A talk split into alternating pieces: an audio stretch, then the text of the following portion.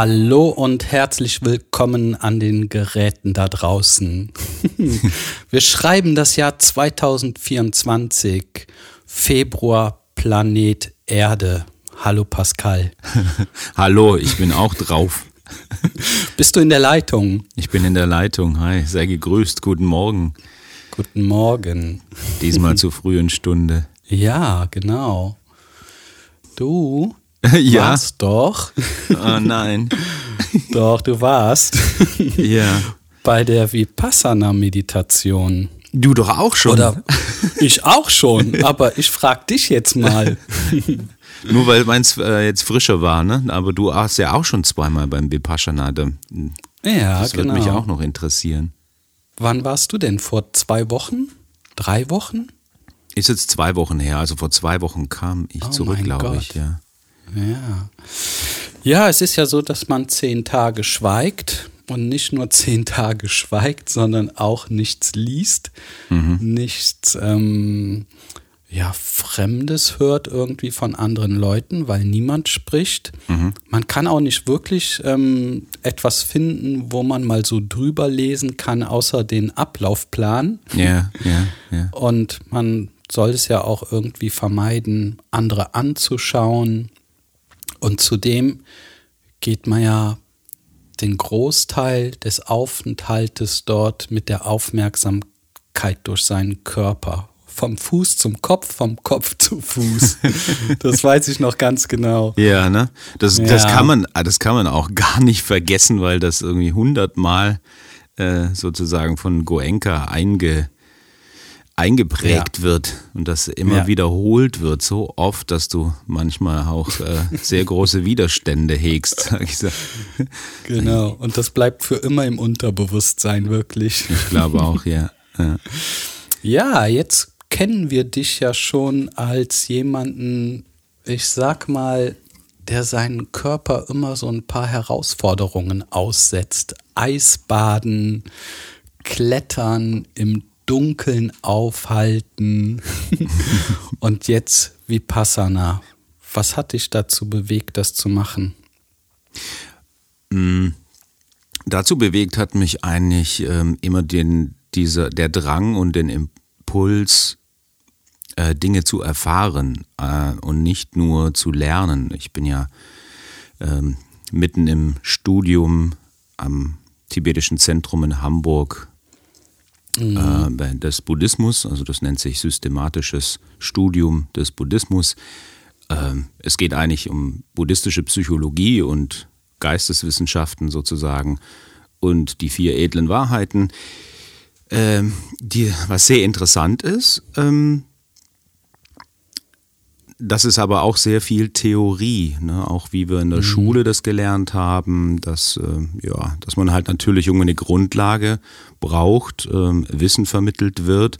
Wir dort auch meditieren. Es gibt auch Präsenztage dort, äh, wo wir meditieren und zusammen sind. Aber es ist ein sehr geringer Anteil für mich und ähm, ich brauche einfach auch ähm, die, die körperliche Erfahrung von den Inhalten, auch die auch dort jetzt beim Vipassana-Retreat, da geht es ums Wesentliche. Das geht ja dem S.N. Goenka, das ist ja ein ähm, früherer erfolgreicher indischer Geschäftsmann ähm, aus Mandalay, glaube ich.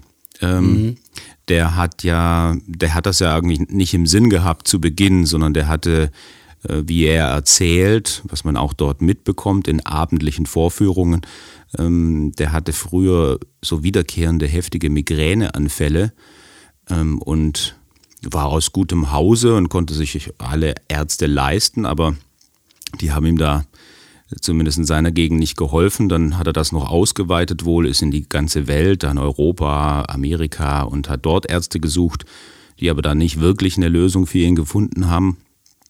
Und dann kam er wieder zurück und dann in Kontakt mit seinem dann zukünftigen Lehrer, der heißt äh, Sayagi Ubakin. Und von dem hat er dann, der war unter anderem auch so ein oberster Staatsmann in Birma, glaube ich. Und von ihm hat er diese Vipassana-Technik äh, eben gelernt, die ihn dann natürlich zu, geholfen hat, diese Migräneanfälle zu äh, heilen.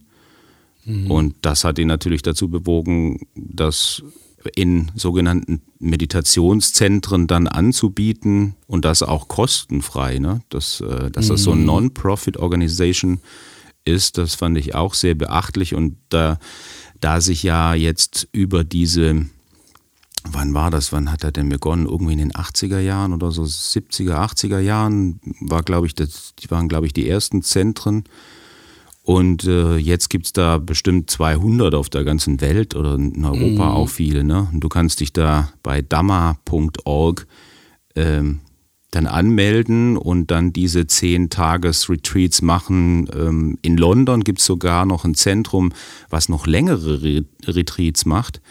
Äh, da kannst du auch 20 Tage oder 45 Tage machen. Mhm. Ähm, da, was ich ja schon krass finde. Also diese 10 Tage waren schon ähm, für mich natürlich zu Beginn äh, super intensiv und ähm, ich glaube, man muss dreimal zehn Tage machen, um dann 20 Tage machen zu dürfen. Ja. Und ich glaube, dann musst du sechsmal 20 Tage gemacht haben, um dann 45 Tage machen zu dürfen. Ah, ja, okay. Und ich glaube, die Lehrerausbildung dauert zehn Jahre.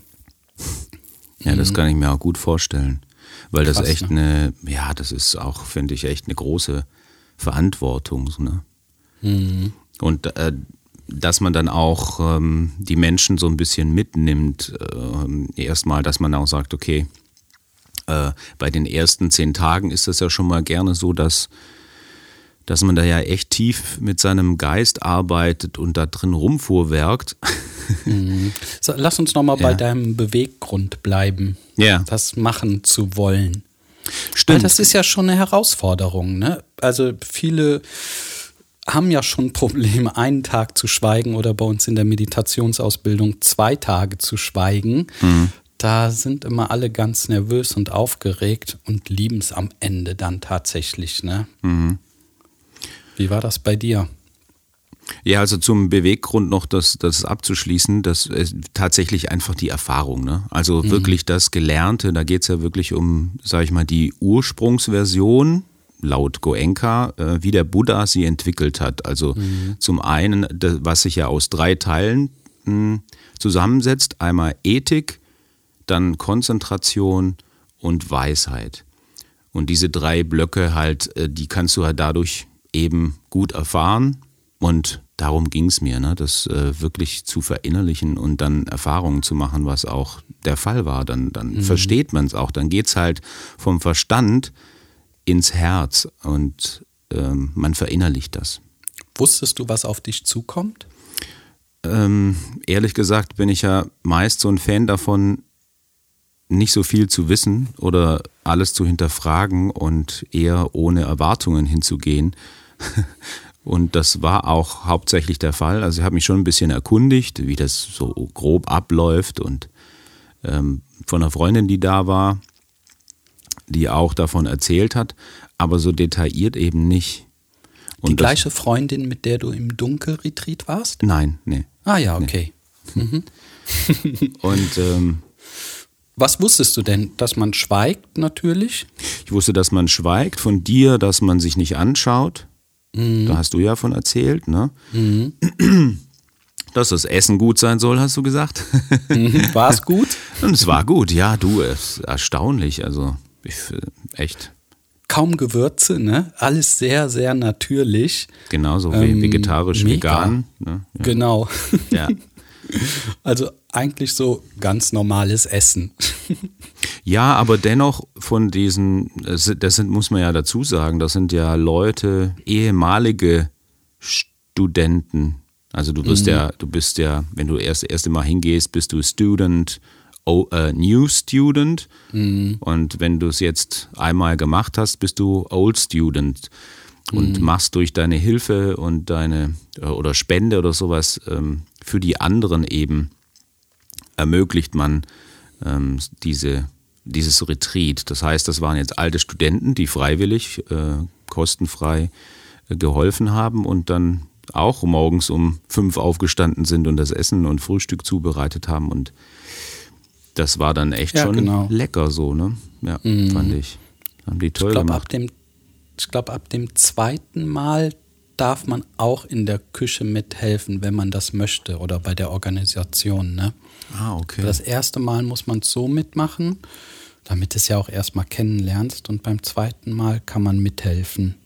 Mhm. ah, okay. Okay, wo warst denn du überhaupt? Wo hast du das gemacht? Ich, das war ein Zentrum hier in Belgien. Dama Payota heißt das. Mm, Das ist auch jetzt gerade frisch umgebaut worden. Äh, genau, man muss ja sagen, dass, dass äh, Männchen und Weibchen dort recht streng getrennt sind und es gibt unterschiedliche Unterkünfte für Männer und für Frauen. Habt ihr im gleichen Raum meditiert? Ja, Ja. genau. Es gibt dann äh, zum, zur Zusammenkunft in eine große Meditationshalle ähm, 42 Frauen, die rechts sitzen auf der rechten Seite und 42 Plätze auf der linken Seite für Männer. Ah, krass. Bei mir waren 110 Männer und 110 Frauen. Oh, das ist noch natürlich Wahnsinn, eine ne? an, andere Größe. Boah, ja. Ja. absolut. Also waren irgendwie, glaube ich, so mit alten Studenten oder so, würde ich sagen, dass es dann insgesamt mit Lehrern irgendwie ein bisschen um die 100 war. 100, Mhm. Aber 200 ist natürlich auch krass. Ne? Mit wie vielen Personen warst du am Zimmer? Hat ein Einzelzimmer. Oh, okay. Ja. Haben alle Einzelzimmer? Äh, mittlerweile, gerade da das neu ist, ist der Großteil hat Einzelzimmer und es gibt einen geringen Anteil mit, ähm, weiß ich nicht, vielleicht sechs, sieben Doppelzimmer. Also es ist Ah, ziemlich, okay. das war ziemlich cool, glaube ich. ich hatte natürlich keine Ja. Referenz zu Mehrbettzimmern, aber wenn man da, manchmal hätte ich schon gerne irgendjemand gehabt, der irgendwie in der Nähe war, den du wenigstens, weiß ich nicht, neben dir hast. Weil du rennst ja eigentlich nur von deinem Zimmer in die Meditationshalle und wieder zurück und vielleicht mal ein bisschen im Garten ähm, spazieren gehen, frische Luft schnappen, dann wieder ins Zimmer, kurz umziehen, nächste Session wieder raus. Ja, genau. Mhm. Und das ohne jemanden anzugucken, ne? genau, das, das, ist, das ist schon eine starke, das braucht eine starke Gewöhnung, ne, finde ich. Aber es findet trotzdem eine Kommunikation statt. Hast du das auch bemerkt? Beim Türaufhalten Mhm, ja. oder irgendwie, ne, wenn man sich gleichzeitig am Gang trifft, dann den anderen vorzulassen oder zu warten. Genau, und das fühlt sich bei, bei den unterschiedlichen Personen anders an, ne? Ja. Ja. Ah, spannend. Siehst du, ich war im Vierbettzimmer. Ah, okay. Und der Garten war relativ groß, also man konnte da eine sehr große Runde gehen. Auf der linken Seite die Männer, auf der rechten Seite die Frauen.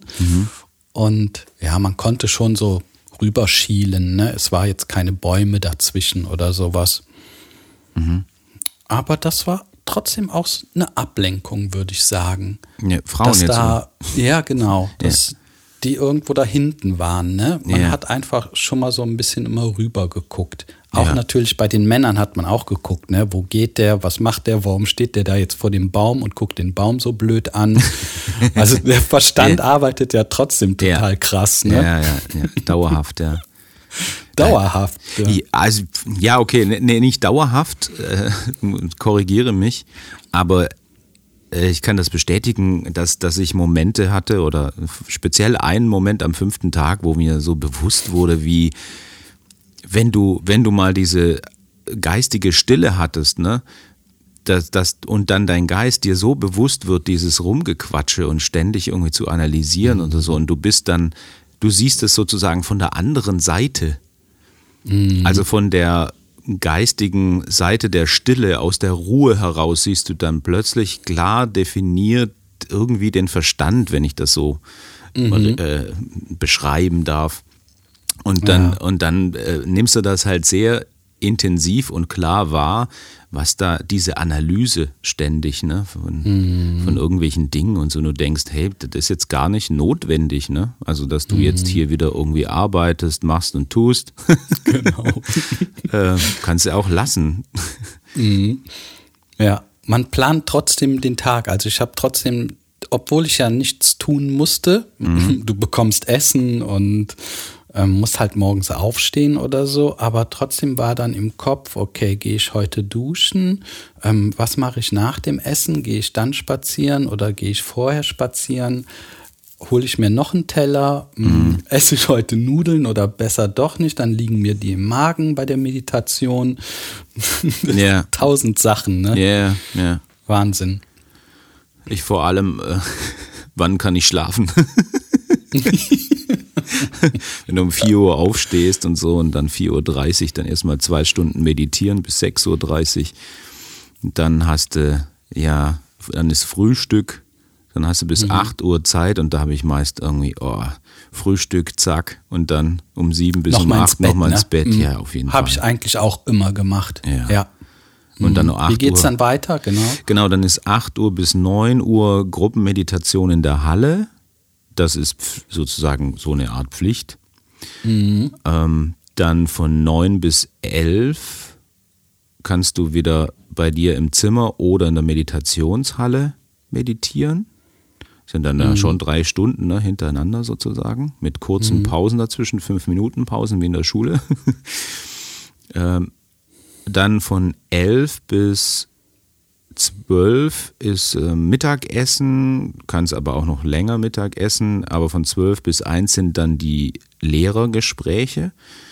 Man kann sich an der Tafel eintragen, um ein fünfminütiges Gespräch äh, dann führen zu dürfen, falls du irgendwelche Themen hast oder Probleme oder Technikfragen oder irgendwas, dann kannst du dich da eintragen und dann musst du eben diesen Slot von 12 bis 1 nutzen.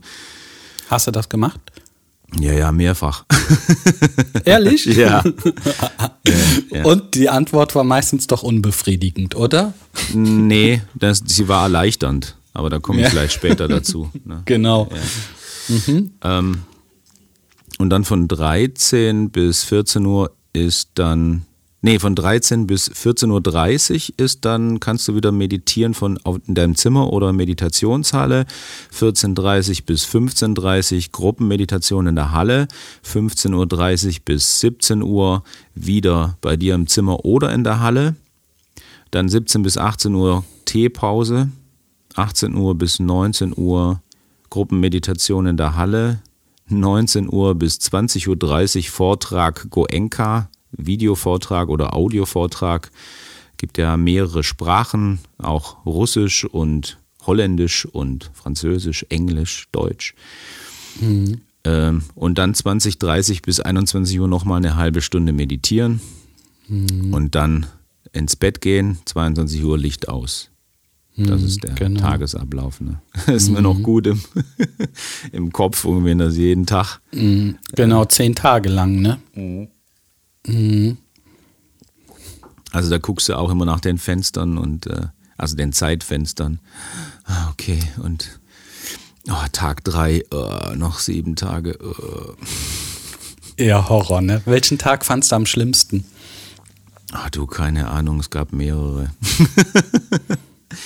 also ich schon, war ja schon am ersten Tag eigentlich. Aber man muss dazu sagen, es sind, ja, äh, es sind ja insgesamt zwölf Tage. Ja, also genau. Der Ankunftstag noch und der Abreisetag kommt ja auch noch mit Stimmt. dazu irgendwie. Ja, ich finde, das, das zählt auch mit irgendwie, ne? Ja. Mhm. Also das ist ja auch schon eine Phase des, äh, du, du kommst Mhm. irgendwie am, am nullten Tag an und dann äh, ja, trägst du dich da ein, meldest dich an, hast ja vorher schon- dich schon angemeldet, aber füllst nochmal so eine Form, so einen Zettel aus, den du eigentlich schon digital ausgefüllt hast, über Name, Adresse, Ansprechpartner. Du gibst ja dein Handy ab, komplett die Kommunikation sozusagen, ne? Und äh, du darfst da hier einen Ansprechpartner nennen, ähm, der bei Problemen oder ähm, irgendwelchen ja, Dingen dann angerufen werden darf oder sollte. Musstest du den Autoschlüssel abgeben? Äh, nee, Autoschlüssel nicht, nur das Handy. Und dann gab es so, ähm, ja, locker halt ähm, so kleine Verschluss, Verschluss, ähm, Schränke, wo du dann irgendwie deine Wertsachen hast, hast einschließen können. Ich habe da Geldbeutel und Schlüssel dann irgendwie dann hinterlegt und eine Tafel Schokolade, ja, weil die sowieso nicht. Hast du ich- gegessen? Ja, die habe ich dann so, auf die habe ich mich so gefreut ab zehnten Tag irgendwie, als sie das, Ja. oder elften Tag. Ne? Ich habe währenddessen genascht. Ja. Hm, Ich hatte auch Schokolade bei und habe jeden Abend so ein klein, nee, in der, nach dem Mittagessen ein so ein kleines Stückchen gegessen. Beim Spazierengehen im Garten. Ja, das tut dann so gut, ne? Mega. Mega, ne? Das ist so unglaublich, wie man sich dann freuen kann über so ganz kleine Dinge. Ja, echt Hammer. Ja, ja, es war schon der, dann sozusagen der nullte Tag bei der Anreise. Mh, ja, da, da haben schon die meisten Männer, ähm, also zu Beginn war noch dieser Empfang, diese Empfangshalle, die gleichzeitig auch die Kantine war sozusagen. Ähm, die war erst noch geöffnet, also mit Frauen und Männern, die sich natürlich aber dennoch in den jeweiligen Bereichen aufgehalten haben. Und dann saß ich da mit den Männern, den, die sich dann ähm, zusammengefunden haben, immer mehr wurden. Irgendwann saßen dann an 40, 45 oder sowas. Und dann kam halt nur eine alte Studentin, die halt vorgelesen hat, ja, so und so läuft jetzt ab und, ähm, und dann ist gut. Und die Männer, die da am Tisch saßen, gewartet haben auf die Einführung oder die Infos, die haben auch nicht miteinander geredet. Es war alle, waren alle still. Während du hinten gehört hast, die Frauen haben miteinander geschnattert, dachte ich so, hm, warum redet hier niemand? Ähm, Und dann habe ich noch kurz mit einem äh, ukrainischen hm, Mann gesprochen, noch, der auch Deutsch sprach und so, mit dem noch ein bisschen. Der sagte, ja, ich war letzte, ich war schon vor einem Jahr hier und so. Und ich so, ah, dann habe ich den noch ein bisschen ausgefragt. Ja. Äh, und dann hatten wir noch so ein bisschen so ein flüsterndes Gespräch wenigstens. Äh, Er hatte noch irgendwie ein, zwei Kontakte, aber das war es auch schon. Ne? Dann dachte ich, warum reden die alle nicht? Und das fing dann schon so merkwürdig oder so dubios für mich an. Ja, und das, ähm, ja, das habe ich dann mitgenommen tatsächlich. Und am ersten Tag, als es schon, ja, als ich schon dann acht Stunden meditiert hatte, wirst du ja schon richtig in deinen Geist eingeführt, sage ich mal. Und eine ordentliche Konzentration findet statt. Und abends war dann diese, dieser Vortrag. Und ich dachte, okay, ich bin ja, ja, als Deutscher gehe ich mal zum deutschen Vortrag. In der großen Meditationshalle, wo wir saßen, äh, war der englische Vortrag mit Video. Also da saß eben Goenka und hat das ja auf Englisch vorgetragen mit, ja, mit Sanskrit irgendwie Worten und so weiter. Und wir wurden dann mit der Gruppe, in der deutschen Gruppe, dann in so einen separaten Raum, in so ein Häuschen geführt. Da war dann die deutsche Audiovorführung und die, das, das war so ein Schlüsselerlebnis. Ähm, für mich als Audiomensch äh, war das wirklich der totale Trigger. Also ich habe dazugehört und es geht ja in 70, 75 Minuten, bla bla lang, bla ne? bla.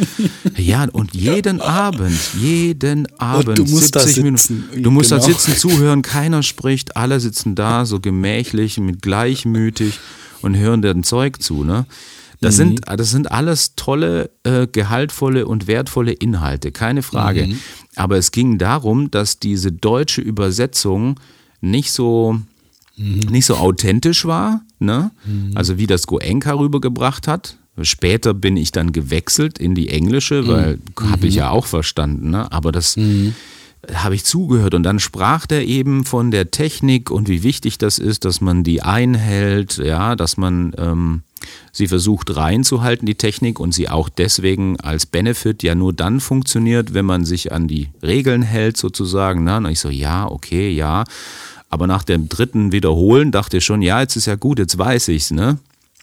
Und daraufhin hat er dann angefangen zu erzählen, ähm, nach, nach so mehrfachen Wiederholungen und Inhalten und ähm, Themen, ja, dass es, dass es schon wichtig ist, dass man diese Technik beherrscht, weil man ja mit seinem Geist arbeitet. Das ist ähnlich wie ein Chirurg im Krankenhaus, der, der sozusagen mit seinem Skalpell und mit seinen ähm, medizinischen Werkzeugen im Körper ähm, arbeitet. So ist das, so arbeiten wir mit dem Geist. Ne? Und ähm, da, da wird der Geist oder die Aufmerksamkeit so scharf, dass wir mit unserem Geist eben arbeiten und wir eben aufpassen müssen und es gefährlich werden kann, wenn man ähm, die Regeln oder sowas nicht einhält sozusagen mhm. oder ne, man kann da in seinem Geist rumschneiden und so und dann, boah, dann kam bei mir so eine innere Unruhe auf mhm. und dachte ich, ihr könnt mich doch jetzt hier nicht mir selbst überlassen. mhm. Keine Ahnung, wenn mein Geist jetzt irgendwie total scharf ist, ähm, ja, was mache ich dann? Ne? Schneide ich da in mir rum oder sowas in meinem Geist und äh, zerschneide ich irgendwas? Mhm. Äh, keine Ahnung.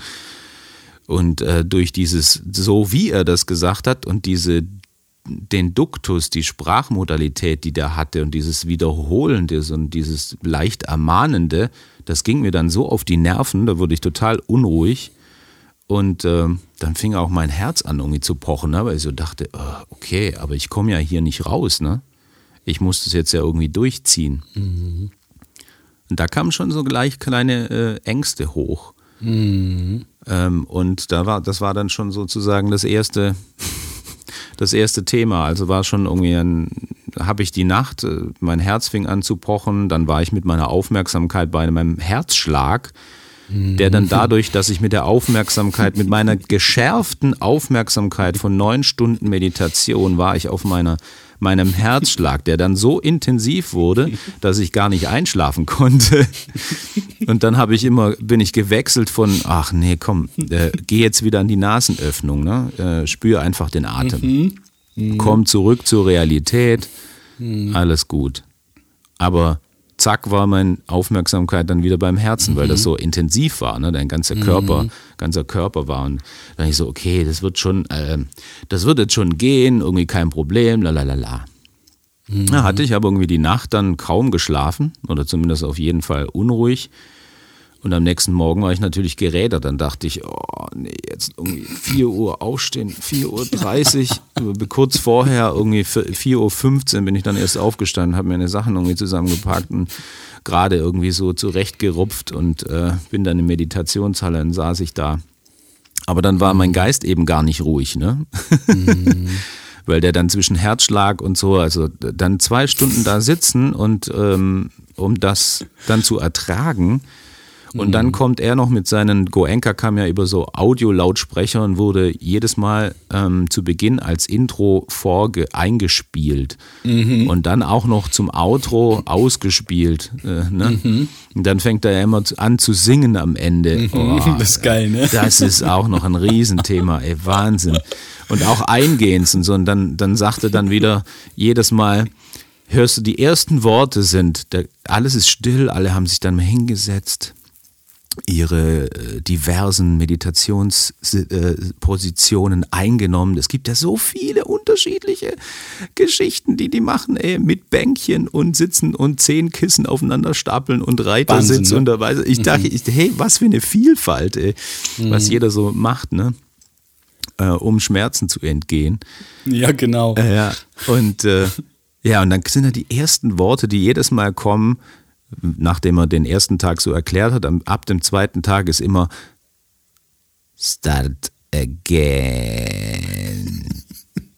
Start again. With perfect equanimity. Perfect equanimity. With the understanding of anicca. Pascal kann das so gut nachmachen. es hört sich wirklich genauso genau an. so hört sich's an, oder? Also und auch das Tempo, ne? Ja, und das geht die ganze Zeit so Boah. in dem Tempo. Und dass er morgens so bist du irgendwie so durch, äh, hast gar keinen ruhigen Geist und er sagt dann Start again with perfect equanimity.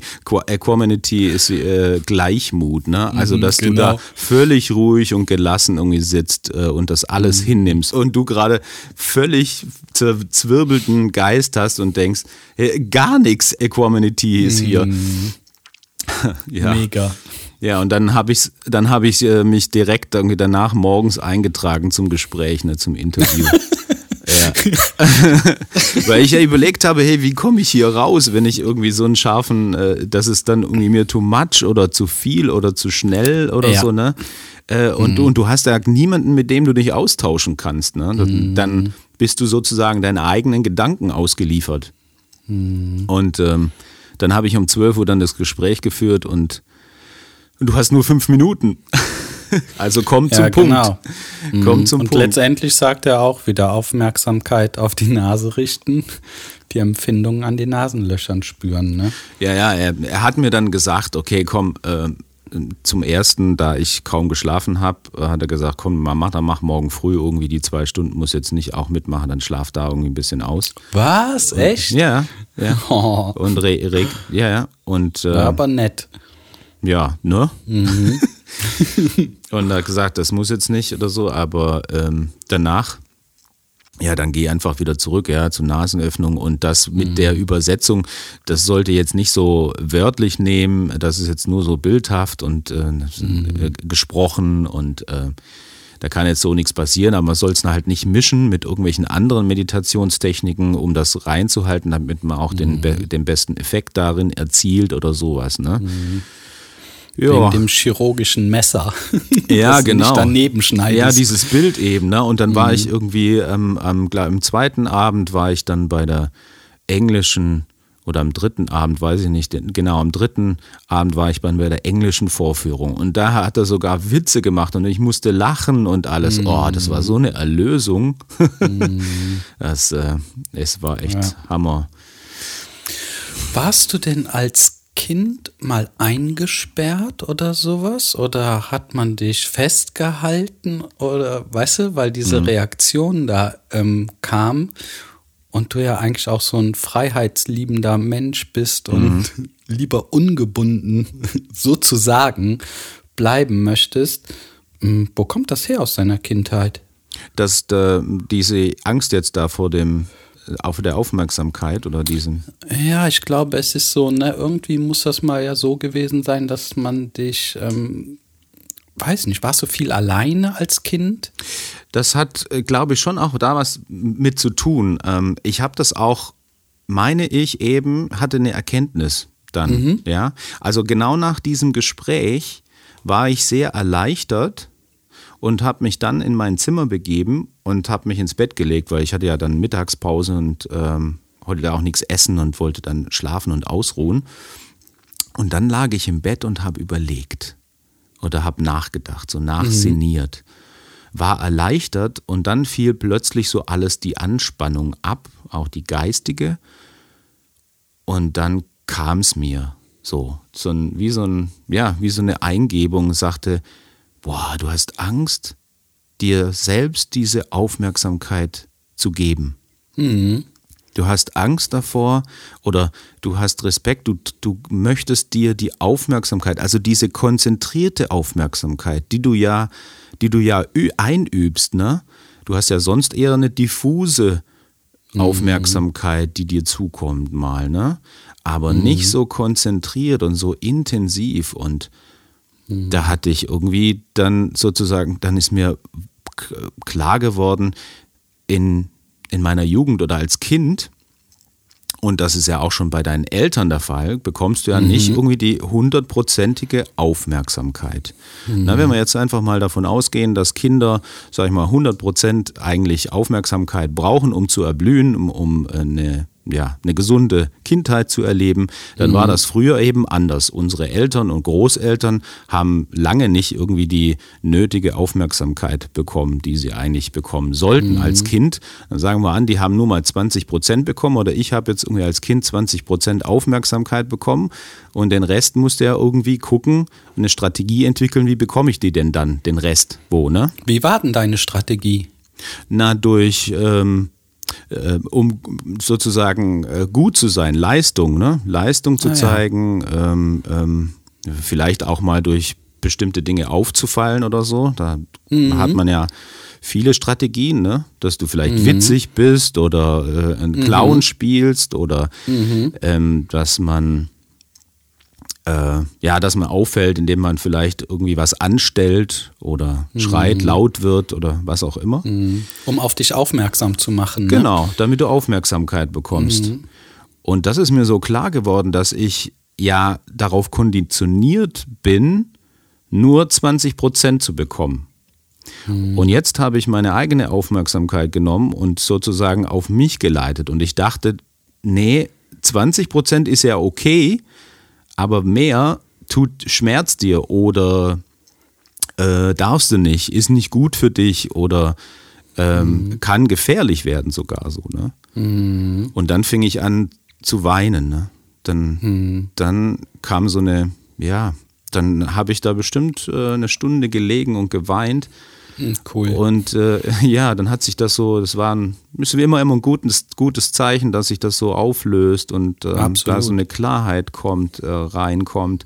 Mhm. Und äh, ich auch so diese, äh, dieses Vermächtnis ne, von Generation zu Generation erkannt habe. Mhm. Na, hier geht es ja nicht um die Schuld wiederum, ne, dass man sagt, hey, meine mhm. Mutter hat mir nicht genügend Aufmerksamkeit gegeben, deswegen bin ich in diesem Leiden drin. Mhm. Sondern man sieht da noch mehr. Man sieht, boah, meine Mutter hat das schon nicht bekommen, die Großmutter hat das schon nicht bekommen. Und, mhm. und das ist ein Kreislauf, der sich irgendwie samsarisch, so ein Kreislauf mhm. immer weiter durchzieht. Und ich das natürlich auch an meine Kinder weitergegeben habe, unbewusst. Mhm. Ne?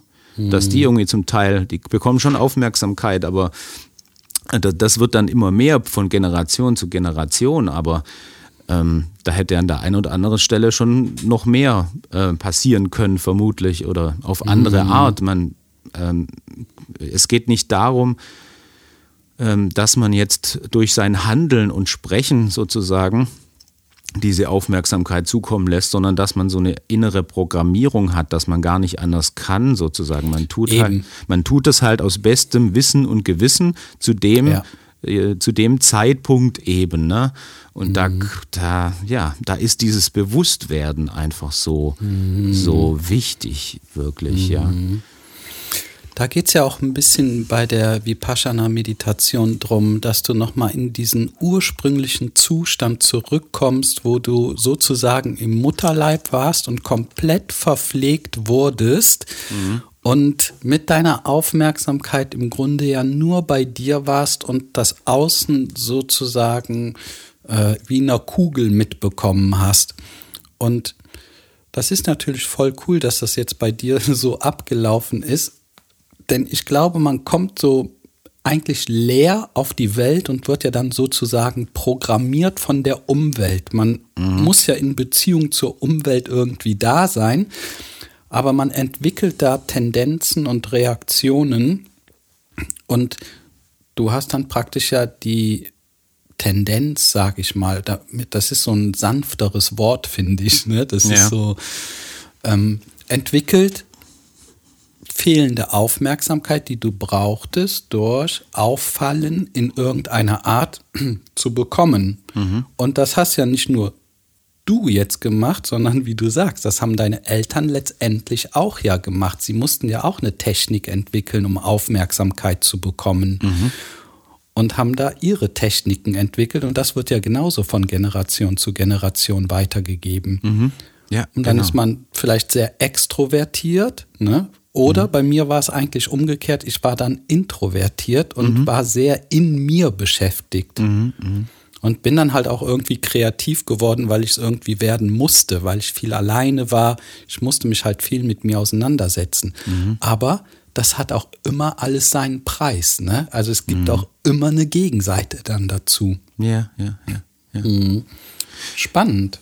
Ja, ich würde aber nicht, äh, ich würde nicht, also ich neige mittlerweile schon dazu zu glauben, dass wir nicht von Null starten äh, zur mhm. Geburt, dass wir völlig leer sind und nicht vorprogrammiert sozusagen, sondern wenn wir die geistige und die physische Ebene haben, also Körper und Geist, dann ist es ja auch so, mhm. dass der Körper äh, von den Genen etc., dass es dass dort Dinge Absolut. vererbt werden. Total. Und, und warum sollte es auf geistiger Ebene nicht ähnlich sein? Ne? Ja. Da spricht die Tradition mhm. dann von karmischen Anlagen, dass man eben in dem Bewusstsein davor eben vielleicht schon eben Leiden drin hat ne? und, mhm. und bestimmte Konditionierungen, die dann mit übernommen werden als Kind äh, und auch dort eine gewisse charakterliche Persönlichkeit äh, irgendwie mit drin steckt was man ja auch darin erkennt, dass, äh, sag ich mal, Brüderchen, Schwesterchen oder mehrere Geschwister, wenn die auf die Welt kommen, ist der eine vielleicht eher introvertiert, der andere extrovertiert, sportlicher drauf oder nicht und so. Und die teilen sich dann irgendwie so diese Rollen oder irgendwas. Mhm. Ne? Und müssten ja eigentlich so sozusagen alle äh, auf Null programmiert sein, aber es sind sie irgendwie nicht. Und dann kommt noch so die, sozusagen die pränatale äh, Prägung, dann die, die Geburt und dann die kindliche Prägung und die jugendliche Prägung dann noch mit dazu. Also das, mhm. da neige ich dazu, das mittlerweile schon so zu verstehen oder ja, das denke ich auch. Genetik und Epigenetik spielen auch eine Rolle bei der ganzen Sache. Aber trotzdem, wenn zwei Zwillinge auf die Welt kommen, zur gleichen Zeit entwickeln beide in ihrer Art Überlebensstrategien. Mhm. Darum geht es ja eigentlich. Ja, ne? ja, auch. Überlebensstrategie ja, ja. entwickeln. Wie verhalte ich mich jetzt in Beziehung zu meiner Umgebung, mhm. um am besten zu überleben? Und im nächsten Schritt dann irgendwann fortzupflanzen, wahrscheinlich. Ne? Mhm. Auf unterschiedliche Art, ja. Mhm. Aber wir kommen wieder ein bisschen so vom Thema ab dabei. Ne? ja, ich finde es voll schön, dass du das schon relativ früh dort erlebt hast, schon am ersten Tag. Ne?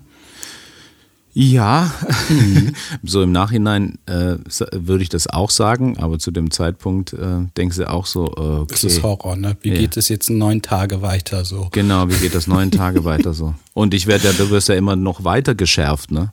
Ja, genau. Mhm. Aber ich, also ich finde, ja. das ganze Konzept ist schon wohl und gut überlegt, weil ja. es ist schon richtig, man hätte dich jetzt nach dem ersten Tag nicht entlassen dürfen. Ne? Mhm. Und auch nach dem fünften und nach dem sechsten und nach dem siebten Tag nicht, weil mhm. das Ganze nimmt ja, finde ich, auch nochmal eine Wende und dann findet man alles total toll und glaubt, jetzt hat man alles erreicht und sowas. Mhm. Und das ist ja eigentlich nur der nächste krasse Zustand, der eigentlich auch noch unbedeutend ist. Und ich finde, die zehn Tage sind schon ganz gut ausgewählt. Da ist die Wunde wieder verschlossen, die Narbe ist schon wieder verheilt und du gehst irgendwie befreit da raus, ne? Ja, also so, das, das, das kann ich krass, bestätigen. Oder? Ja. Mhm. Ja, die wird auch, die wird echt klar, das muss ich wirklich dazu sagen, dass das äh, so eine mh, mm, dass eine Non-Profit-Organisation so gut organisiert sein Mega. kann, mhm. also auf den Punkt. Wir hatten ja ein Camp, so einen Camp-Manager, der war dafür zuständig, pünktlich die Glocke zu läuten. Mhm. Und das war er so pünktlich. Jedes Mal war mhm. der auf dieselbe Minute, hat der äh, klang der Gong und das musste ja irgendwie weiß ich nicht, zehnmal am Tag machen, ne? Morgens, mhm. ne, ne, mittags. Mhm. Äh, der war, stand dann immer bei den Interviews draußen, hat die einzelnen Leute, die zum Lehrer wollten, dann geduldig und gleichmütig, stand er da, bei jedem Regen, mhm. bei jedem Wetter stand er da, der war immer ansprechbar mhm. äh, und immer präsent, aber ruhig und also und auch das Essen, das war immer, immer pünktlich da. Also ich dachte so, das gibt's nicht. So müssten Unternehmen ja funktionieren, ne? auf eine mhm. andere Art. Wir sind ja so kapitalistisch ausgerichtet, also Geld ist an, steht an oberster Stelle. Mhm. Und, wie, und da wurde mir so klar, es könnte anders sein. Es könnte wirklich das Wohl des Menschen oben stehen und Geld wäre zweitrangig oder drittrangig und mhm. es würde funktionieren. Mhm. Ja, natürlich. Ja. Mhm. Wir sind jetzt halt nur so gewohnt mit dem Geld. Ne? Ja, ja, genau, genau. Und es dauert natürlich, bis mal weltweit sozusagen eine ja. Veränderung stattfindet und das Wohl im Vordergrund steht. Aber ich finde, gerade die jungen Leute, für die ist wichtig, wie sie leben und nicht mehr, das Geld ist schon nicht mehr so im Vordergrund, sondern dass sie sich auch nicht überarbeiten, dass sie sich gut fühlen, dass sie das machen, woran sie Interesse und woran sie Spaß hat, haben. Ein bisschen entwickelt sich schon in die Richtung, denke ich. Ja, auf der einen Seite ja, und mhm. auf der mhm. anderen Seite ist Geld dann doch wesentlich wichtig. Also ich ja. habe eher so gefühlt, dass es so eine, so eine Gap gibt, ne? also so genau. Gegenentwicklungen. Auf der einen Seite sind die, mhm. ähm, die Generation, die junge Generation sehr bewusst, was den Beruf angeht und es herrscht mhm. ja eher so ein Arbeitnehmermarkt. Äh, dass man auf die Wünsche des Arbeitnehmers eingeht mhm. der dann sagt, ne, Geld ist mir jetzt egal, aber ich brauche Homeoffice, ich muss mhm. irgendwie, äh, na, ich will nicht irgendwie fünf Tage arbeiten, sondern nur vier und etc. Und auf der anderen Seite wird durch diese Social Media Geschichten ähm, ähm, ja dieses der Status, das Ego irgendwie so gepusht. Äh, mhm. Ich muss irgendwie eine Eigenmarke sein, ich muss brauche Klicks, ich brauche Views, ich brauche Follower, mhm. ich brauche äh, das muss alles geil aussehen, das Essen, das Haus, Auto, alles mhm. muss äh, perfekt sein, so, ne? Mhm. Aber da wird, man, da wird man auch sehr schnell enttäuscht, weil man dann merkt, so einfach ist es doch nicht, so berühmt zu werden oder so viel Aufmerksamkeit zu bekommen. Ne? Man muss wirklich sagen, bei Insta und bei den ganzen anderen Plattformen, das ist schon krass. Da stehen genauso Stars praktisch. Das sind ja wie Stars, die im Vordergrund stehen, die das dann irgendwie erreicht haben und man versucht das nachzuahmen und merkt dann, boah, man muss da auch ganz schön viel für tun. Mhm. Also das kostet auch echt viel Zeit, ne? Und du musst ständig posten und alles von dir zeigen und immer was Neues und dann guckst du wieder, habe ich Likes bekommen und dann musst du dir das nächste ausdenken. Und am Ende ist es so, dass du tatsächlich dein Handy nur noch vor dir laufen hast und du ständig praktisch gefilmt wirst, ne? Mhm. Um dann Content zu erzeugen letztendlich, ne? Ja, man muss das, finde ich, glaube ich, schon mögen. Da, ja, total. Erstmal mhm. so. Und äh, ja. das bewusst äh, tun weil das ja. echt anstrengend ist und dir dann äh, Energie abziehen kann ohne Ende, wenn das nicht aus einer ohne posi Ende, positiven genau. Motivation geschieht. Ne? Ja, ganz Dann wirst genau. du abhängig. So oder so, glaube ich. Absolut, genau, richtig. Mhm. Ja, und dann hast du nicht mehr genügend Aufmerksamkeit für dich zur Verfügung, genau. weil sie komplett äh, verschwindet im Nirgendwo, für nichts. ja. Das ist schon krass, ne? Mhm. Wenn man das energetisch betrachtet, wird man äh, irgendwie leer gesaugt. Ja, deswegen würde auch, das hatte ich auch irgendwie so im Bild, ne? wenn, wenn, wenn man, was man ja im Retreat erfährt, wenn man eine Aufmerksamkeit so konzentrieren kann, was man mhm. damit anfangen kann, also das wird dir ja da erst richtig bewusst, es war noch nie so bewusst geworden wie dort, deswegen bin ich so dankbar mhm. für dieses Retreat, auch dieses Gefühl, ne, mit äh, die Aufmerksamkeit zukommen lassen und, mhm. und äh, mir das dann in Gedanken so wichtig war, mit der Aufmerksamkeit, die ja, wir sagen mal, Aufmerksamkeit ist ein Wort, ich sag mal, eher ein physikalisches Wort, dann könnte man auch sagen, Aufmerksamkeit ist Liebe eigentlich. Mhm. Das wäre das emotionale Wort dazu und mhm. auf der, ja, auf der vielleicht physikalischen Ebene ist es, ähm, ist es ähm, Energie halt. Ne, ja, eine krasse Form von Energie, ne? Ja, ich meine, auf dem Planeten funktioniert ja nichts ohne die Sonnenenergie. So. Mhm. Da kommt die Energie her und wir Menschen nehmen die ja auch auf in Form von Sauerstoff oder äh, durch Nahrung, wo ja auch diese Sonnenenergie drin steckt. Und dann war für mich die Frage, okay, wie gibt man eben diese Energie weiter? Ja, man geht in Beziehung mit anderen Menschen und gibt jemand, indem man ihm zuhört, ja, diese Aufmerksamkeit. Also da mhm. ist diese Verbindung. Ne? Mhm. Und du kannst ja selbst entscheiden, wohin diese Aufmerksamkeit geht. Aber du musst natürlich wissen, wie dein Geist funktioniert und dass der gerne mhm. abgelenkt ist und so. Und, und wenn du dir diese Aufmerksamkeit selbst nicht gibst, dann, hm, dann läufst du halt in den Mangel oder die anderen Personen laufen in Mangel, wenn der die Aufmerksamkeit diffus in der Gegend rum sprüht mhm. und nirgendwo richtig ankommt, sondern nur tröpfchenweise irgendwie hier, mal da. Ähm, und aber wenn die Aufmerksamkeit durch die sozialen Medien oder die Digitalisierung ja dauerhaft in diese Welt fließt, in die digitale Welt, ist es von meinem Verständnis her auch gar nicht verwunderlich, dass die sich da entwickelt, dass das Energie bekommt und dann KIs und sowas, äh, künstliche Bewusstsein oder Intelligenzen entstehen. Ne? Mhm. Gar nicht so. Naja, also du meinst, die leben praktisch von der Aufmerksamkeit der Menschen. Also der Alles. Mensch entwickelt es natürlich und bekommt durch noch mehr Menschen noch mehr Aufmerksamkeit und dadurch wächst diese Form sozusagen. Ob das jetzt KI-Technik ist oder Politik, ist das gleiche, auch eine Art von Energie, die Aufmerksamkeit bekommt genau. von den Einzelnen dafür, für die Befürworter, jetzt bei den Demos, ne, gibt es die Befürworter und die Ablehner, aber die Sache selbst lebt von, von der Energie von beiden. Das Ja. ist ja das Krasse. Es spielt gar keine Rolle, auf welcher Seite du bist, sondern deine scheiß Energie fließt einfach die ganze Zeit dahin. Und dadurch existiert diese Sache so. Ja. Ist spannend, ne? Absolut. Ich meine, bei, du siehst ja bei, vielleicht bei TV-Quoten oder so, ne? Wie viele gucken das? Und das wird dann gemessen, wie viele das gucken. Genau. Und, und dann äh, kriegst du Geld dafür. Also Und das ob die ist das gut finden oder schlecht finden, spielt keine, keine Rolle. Keine Rolle. Das Es ist ist wirklich total Es- entscheidend. Ja, Ja, ja, das ja, muss man für sich im Inneren klar machen. Ob du jetzt erfolgreich werden willst oder in Armut lebst, es ist am Ende de- das Gleiche. Die Form bekommt trotzdem die Energie, weil du dich damit beschäftigst. Mhm. Ja. Mhm. Ja.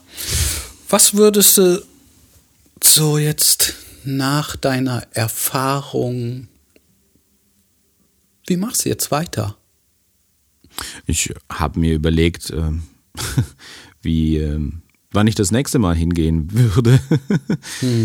ähm, ja, schon relativ, weiß ich nicht, zeitnah irgendwann, ne, das irgendwie zum einen vielleicht zurückzugeben auch, das, das anderen zu ermöglichen, weil, äh, weil du als erst das erste Mal ja noch nicht spenden darfst oder du darfst spenden. Ach so. mhm. Ähm, aber das ist eher so, dass du sagst, dass, dass die sagen, nee, das erste Mal brauchst du nicht spenden.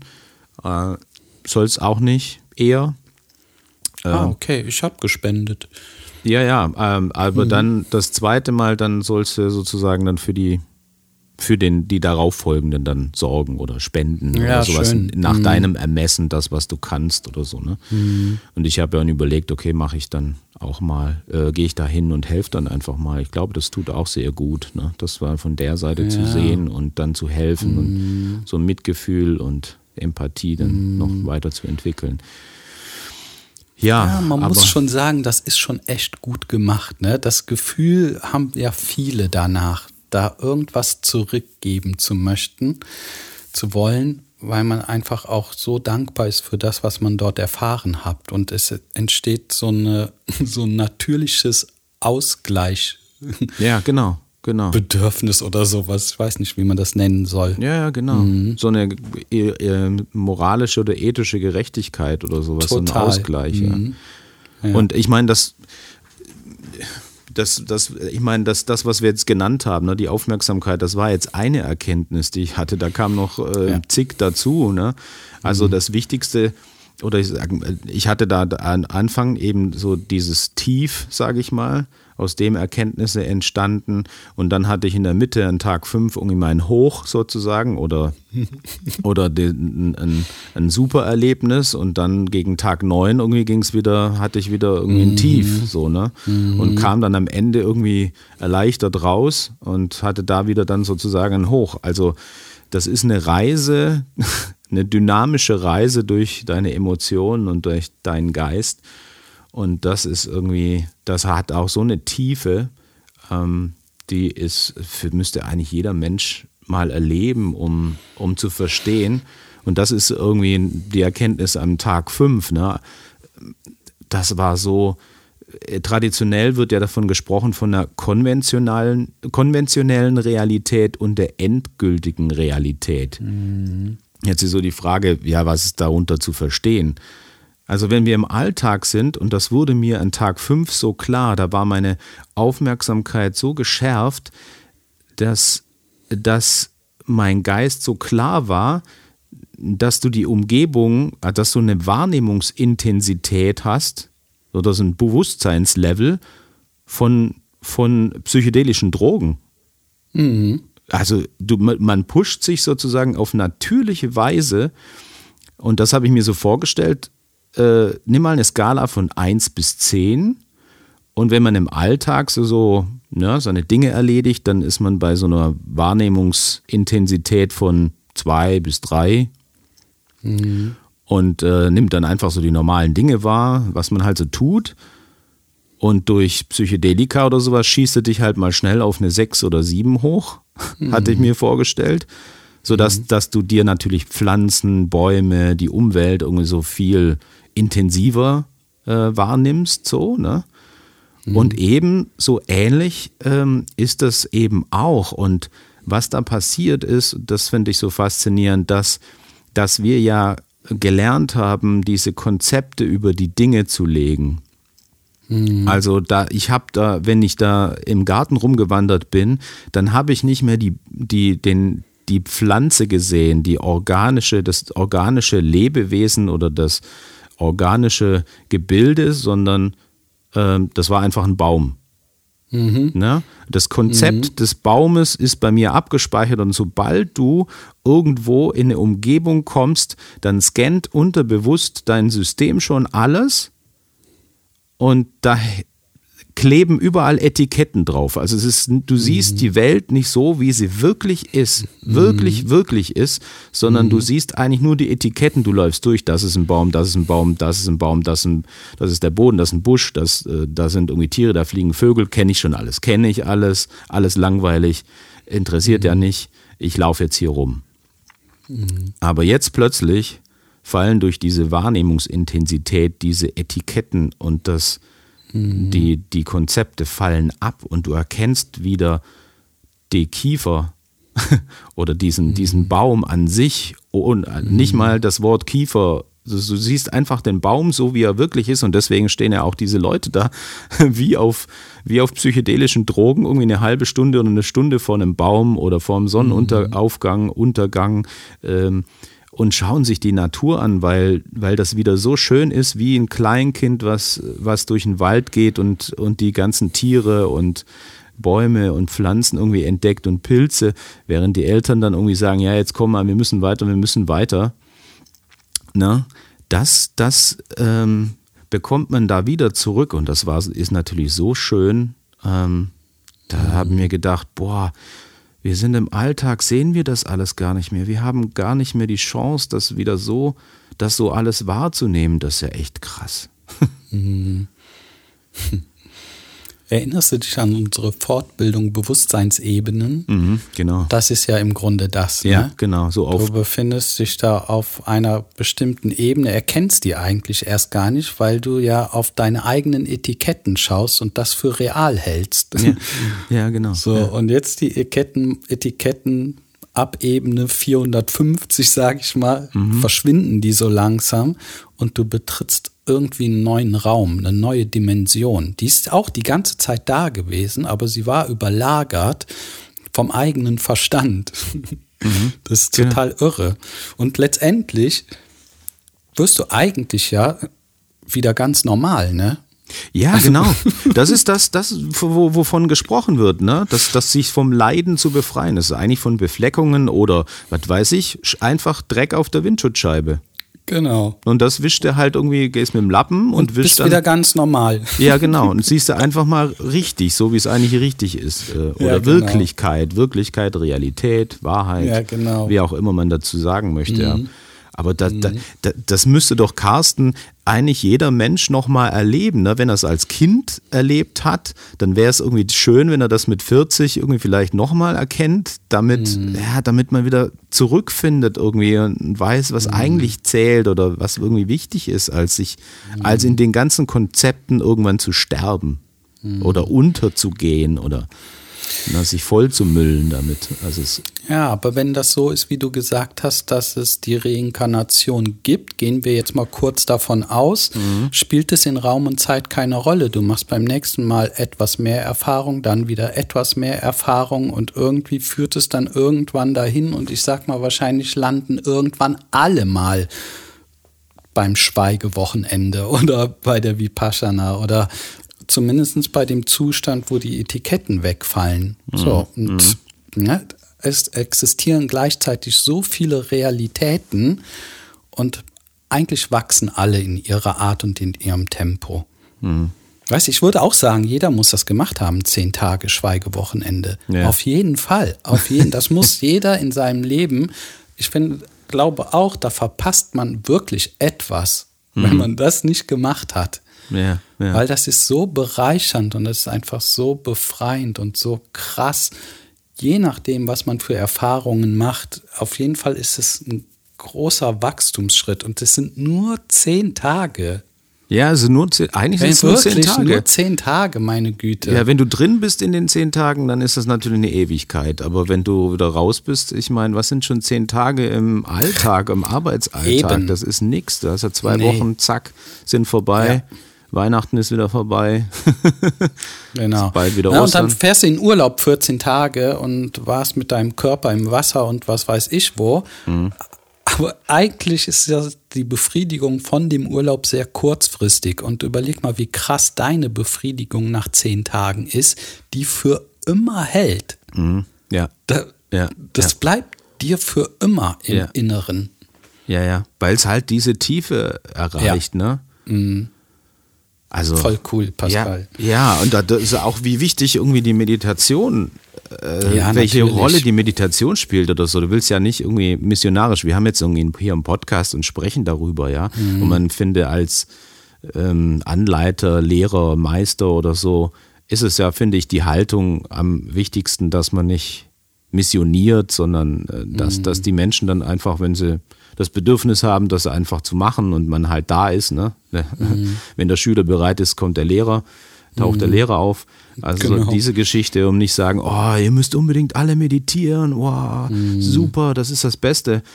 Aber dir wird halt immer mehr klar, das, das ist das Wichtigste. Das ist echt das Wichtigste, sich mit so kompromisslos mit sich zu, zu beschäftigen. Ne?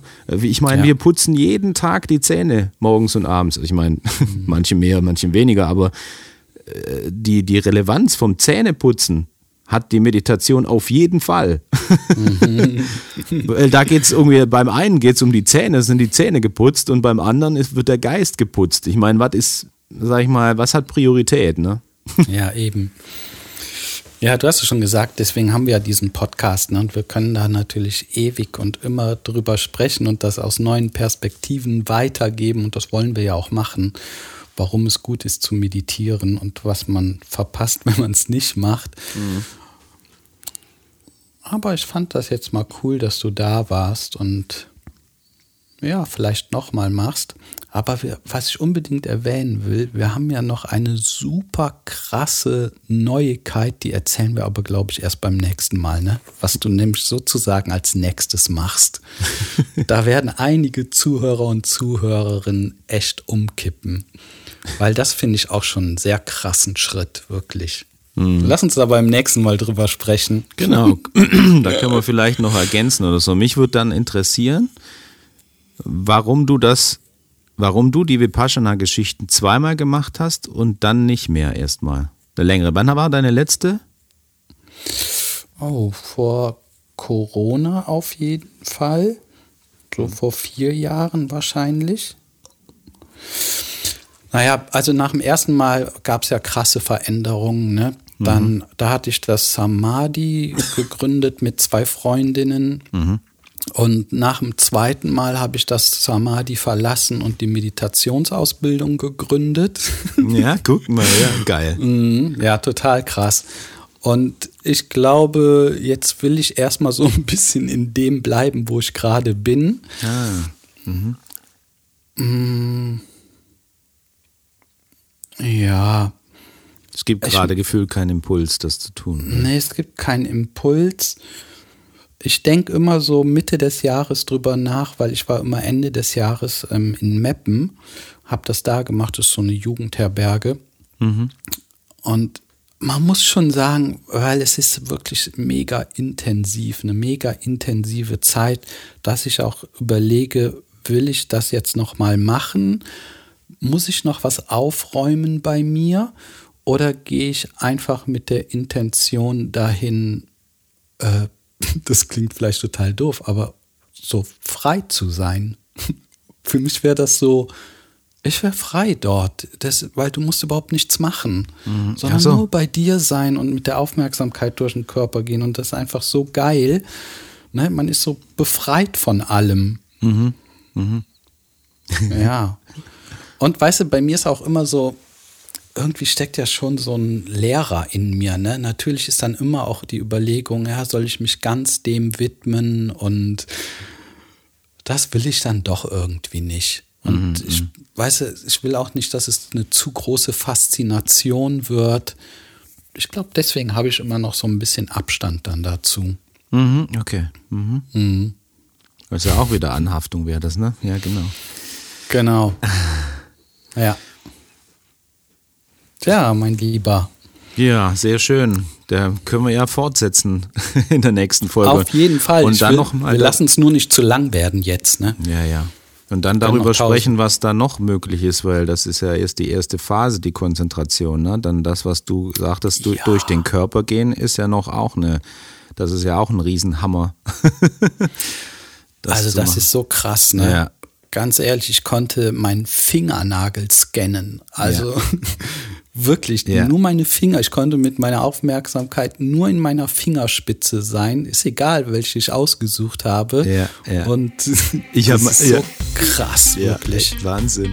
Ich habe meine, Mhm. meine, meine Wirbel, der Wirbelsäule äh, gehighlightet sozusagen. Ne? Jedes genau. einzelne Ding. Wahnsinn. Mhm. Mega, ne? Also, ja, krass. Aber da erzählen wir dann nächstes Mal von. Genau, lasst es euch gut gehen. Bis Dankeschön. bald. Bis dann. Tschüss. Tschüss. Wir gehen uns auf den Geist,